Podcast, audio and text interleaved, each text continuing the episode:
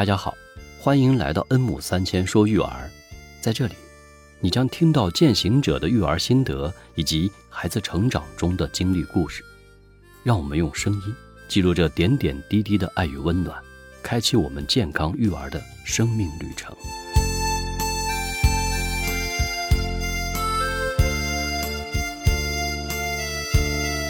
Hello，大家好，我是恩熙玲。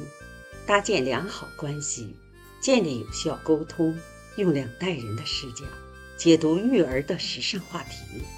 这里是恩母三亲说育儿，欢迎您的收听。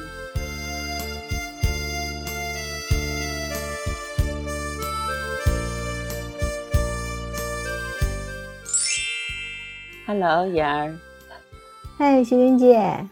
哎，我们今天来聊什么话题呀？啊，今天呢，我想聊一个呢，就是我们需要怎样教育这个话题。是什么事情让你想到这个要来谈教育啊？啊，因为我看到了一条报道呢，就是报道一个来自四川的一名小学生，啊，他给父母呢留下了一个纸条。这个纸条呢是说了呢，说我呢不得不说，我活得太累了，现在呢，我只希望呢能多睡一会儿。这个小纸条呢。是孩子的临终告白，啊，孩子几岁啊？怎么会写这这么揪心的一件事？对呀，所以我们都觉得哈，生命啊哈，就这么短暂的离开了这个人世间。而且呢，这个孩子呢说的让人特别揪心。他在说呢，就说你看，你们从小呢便把我呢，希望我呢如同成人一样，现在呢又想让我呢把早已遗失的东西呢再找回来。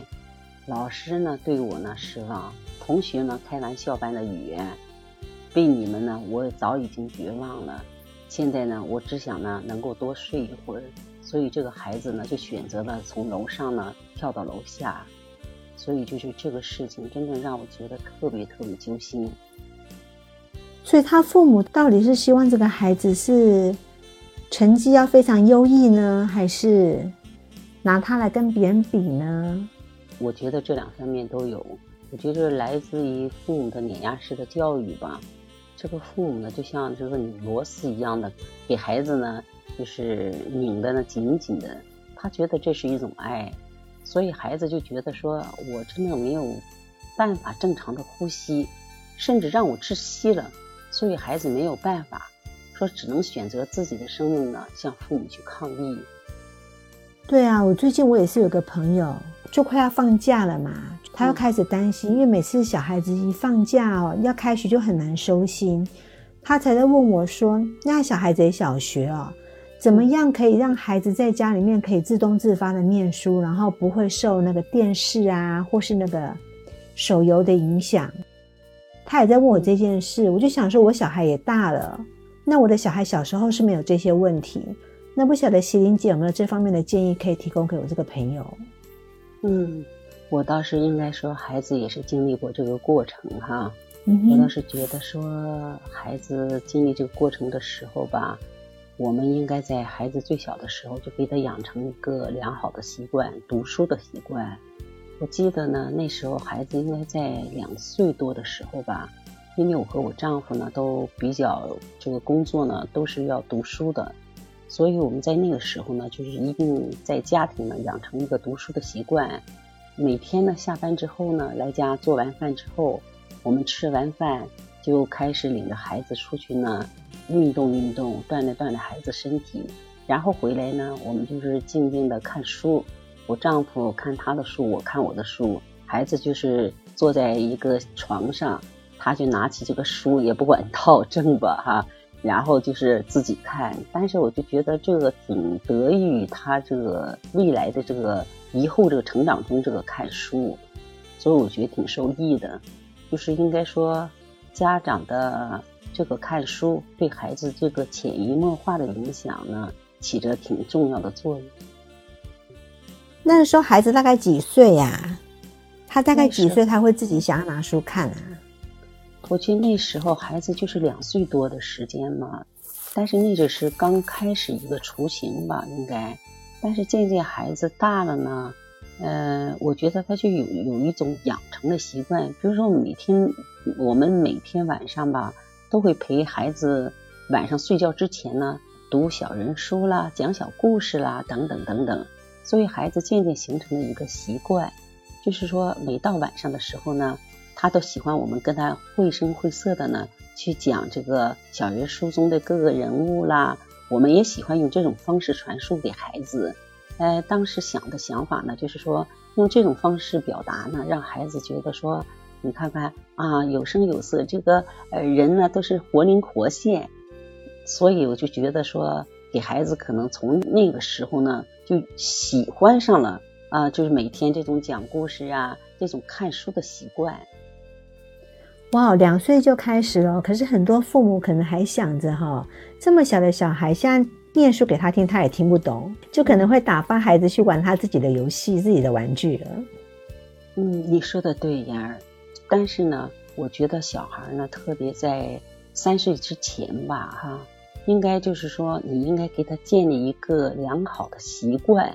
我们并不是说在这时候要给孩子非要灌输着什么东西，灌输很多知识。我们是建立一个良好的系统，这个是为原则的。所以只是说，孩子可能听，或许听懂，或许听不懂，但是你这个行动会影响着孩子，所以这个习惯，我觉得是应该是为孩子未来的成长呢打下一个良好的基础。嗯，所以就是说，即使孩子也许年纪小还看不懂，可是父母的立场，本来父母本身就是喜欢看书的，所以他回到家就是很自然的，就是拿起书来看。你并不是刻意的要去影响小孩吧？我想应该是这样子。那小孩子在这样子潜移默化的这种环境里面，他就会觉得，哎，就是这个时间就是应该拿书出来看，这个时间就是应该要吃饭，或者这个时候就是应该去外头玩，已经养成小孩一个很规律的一个时间性，该做什么事情，可能就没有把看电视或是玩手游纳进他的那个日常生活的作息里面。他就会觉得这是一件很重要的事情吧？是这样的，然而，你说的非常对。就是说，你给他养成一个什么习惯呢？他就会变成一个什么样习惯的人。比如说，我们就是说，我们在日常生活中，如果说我们每天回来就是看电视，那孩子也会效仿你一样。每天吃完饭之后，或者说运动回来之后，那他想的第一件事就是赶快打开电视，我要看电视。但是他这个系统的建立呢，是我们每天就是可能有有时候也是看看新闻，看看新闻之后呢，我们可能也是就会真正的开始看书。那他也觉得说这个时间呢，就像一个生物钟一样，到这个时间呢，我就是应该做这件事情。所以久而久之呢，形成了一个习惯。我是觉得这方面呢，我觉得挺受益的。对啊，听你到这样讲哈，我就想到哈，身教大于言教，很多父母啊，可能。都在看电视，还追剧嘛，或是玩手游嘛？那可是孩子隔天要写、要交作业、要上学、要写作业的，就是眼睛盯着电视机，然后拼命赶孩子去房间看书、写功课。那难保孩子不会对那些电视机里面那些所发出来的声音所吸引嘛？这样他怎么去专心读书呢？所以啊，与其跟他讲怎么做，倒不如做给他看哈。是这样的，说有时说言教不如身教，说你就是说父母呢，就是他的一个像一面镜子一样。如果说你这面镜子呢，给孩子照入的东西呢是一个正向的东西，那他绝对不能说照出东西是一个反向的。就是说你一个榜样的力量呢，是应该非常重要的。那你如果给他立了一个很好的榜样，孩子就会。按照你这个榜样这个方向，他去前行的。如果说你给他立的是一个说我每天在看电视，我就是一种这种习惯来生活，孩子就慢慢把看电视他就融入他的生活中，他觉得这个东西是他必须的。所以我觉得说这方面呢，就是应该讲我们在这个小孩子小的时候呢，大人就是我们做父母的呢，应该给孩子呢。建立一个良好的习惯，我们并不是说非要孩子说学习为什么为第一，但是起码说孩子去看电视上那些有一些嗯不需要涉猎的东西，我觉得就说没有太大的意义，不如这个时间呢，让孩子呢多动动脑子，去看看书，让他去学习学习，让他去呃在这个知识的海洋里呢去畅游。我发现哈，就是要培养这个孩子有读书的习惯哦，这只是他学习教育的这个环节。其实一个小孩子成长的这个过程啊，要养成习惯，除了读书之外，还有很多生活里面的常规耶。对，就你刚刚这样讲，我就想到说，如果说因为大人有时候放假嘛，下班啊放松，难免追个剧哈，这是无可厚非的。那可是因为小孩子可能白天上课，晚上就是得要有那个时间来写作业，好，等下来预习跟复习作业。那另外就像是如果说我们都常常会讲说孩子会挑食，因为挑食就是一个不好的习惯嘛。那有可能这个父母在挑选食物的时候，可能也会拿掉那些自己不喜欢吃的。我们这边最近有发生几个很重大的车祸嘛？哦，那当然就是也是跟那个道路安全有关的，就是说，如果今天这个父母他们会带着小孩子，就是很随意的穿越马路，没有依据交通号志而随意穿越马路，难保和未来孩子也会有这样子的习惯，难保他不会发生意外。是我们刚才说这一切呀，是和习惯有关系，对不对？嗯，就是说大人的身体力行去影响孩子。实际你刚才说到这个例子呢。也是我在现实生活中看到了很多，有些说长辈吧，就是领孩子说过马路的时候，呃，平时呢在教育孩子过程中都是要好好让孩子好好学习，让孩子成为一个他们想成为的人。但是呢，在孩子真正这个实践中呢，他们就说领孩子过马路这件事情上来讲，他们就可以横穿马路，就是不按照规章制度去做，所以孩子久而久之就觉得说。啊，这些方面呢，我们可以去违反规则去做，所以对这个规则的形成呢和执行呢，孩子就不可能形成了知行合一。呃，嘴上说我一定要遵守什么东西，但是在实践中呢，他们做的却恰恰相反的。所以我觉得说，可能成人是觉得哎不要紧，就这一次我领着孩子过马路，但是孩子在特别小的时候，他的心灵是透亮的。但是他看到了一些这些东西之后，他会形成习惯，他觉得大人都会这样做，我也可以这样做。所以就像刚才你说的，那在台湾那部分也经常也发生这种事情，那都是说我们这个行人就是不遵守这个规章制度，而引发的这些不该发生的悲剧，是不是？对啊，就是说，嗯，因为小孩子他的成长的过程，他可能不了解那个。道路的交通号志，因为孩子还小，他不了解什么叫做规则嘛。规则是后来越来越大，他对于文字或是对图形，他已经开始有概念的时候，他才知道什么叫做警告符号。哦，红灯就是要停止，绿灯就是可以行走。可在小的时候，他都是模仿，他会去观察，因为小孩都不会的情况下，他都会去观察旁边的这位大人他们怎么做。我这边就有一个个案哦，就是那个孩子在学校就是会骂人，讲话很大声，或是会拉扯或是推挤同学。后来才知道，原来是在他们的家里，他父母的感情就是平常可能就比较容易为一些事情争吵。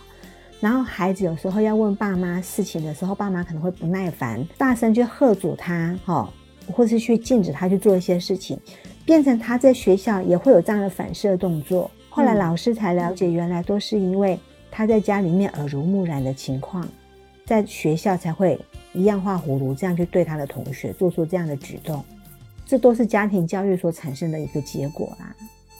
对对对对，说学校的教育重要，但是家庭呢应该教育在先。作为父母这个角度呢，更应该身体力行。你希望他将来长大呢，成为一个有用的人，那么所以在这个过程中培养过程中呢。父母呢，就应该是给孩子做出一个榜样，让孩子形成一个遵守这个规则、遵守社会规则这个行为，让他久而久之觉得说，他可能是要让他去闯那个红线，他都不会去做，因为他觉得这样做呢，他是觉得自己比较有愧，有一种犯罪的那种感觉。父母正确的引导之后呢，他就会应该走得更好。我觉得是。那你看，你刚刚讲到那个问题。那个孩子，我不晓得他到底接受了、承受了父母给他多大的压力，同学怎么样排挤他，老师怎么样忽略他，让他最后会变成这样的结果。我觉得就是孩子可能是一个是父母用爱的方式是不对的，所以他这种爱呢，他是把这个他的希望寄托在孩子的身上，他觉得他没有实现的东西，让孩子替他来实现，他把他的梦想呢，让孩子来为他完成梦想，所以他就种种的要求和种种的责备或者种种的不满呢，都给孩子都放到孩子身上。孩子觉得说，我接受到这个爱呢，不是我所要的爱。还每个母亲、每个父亲都是很爱自己的孩子，对吧？但是他这种爱的方式是应该有问题的，所以导致了这个孩子抗压能力不行了，最终就是让孩子崩溃了。孩子最终就是选择用生命呢来回答你这个问题，来回答你们对我所做的这一切。你们觉得是爱，但是我觉得并不是爱。我的压力太大了，我觉得我活在这个人世间呢，没有太大的意义。老师也不认可了，同学们嘲笑我了，父母在碾压式的这种教育，所以孩子就觉得说我活着还活着干什么东西？我真正我就觉得活够了，那我就永远睡过去。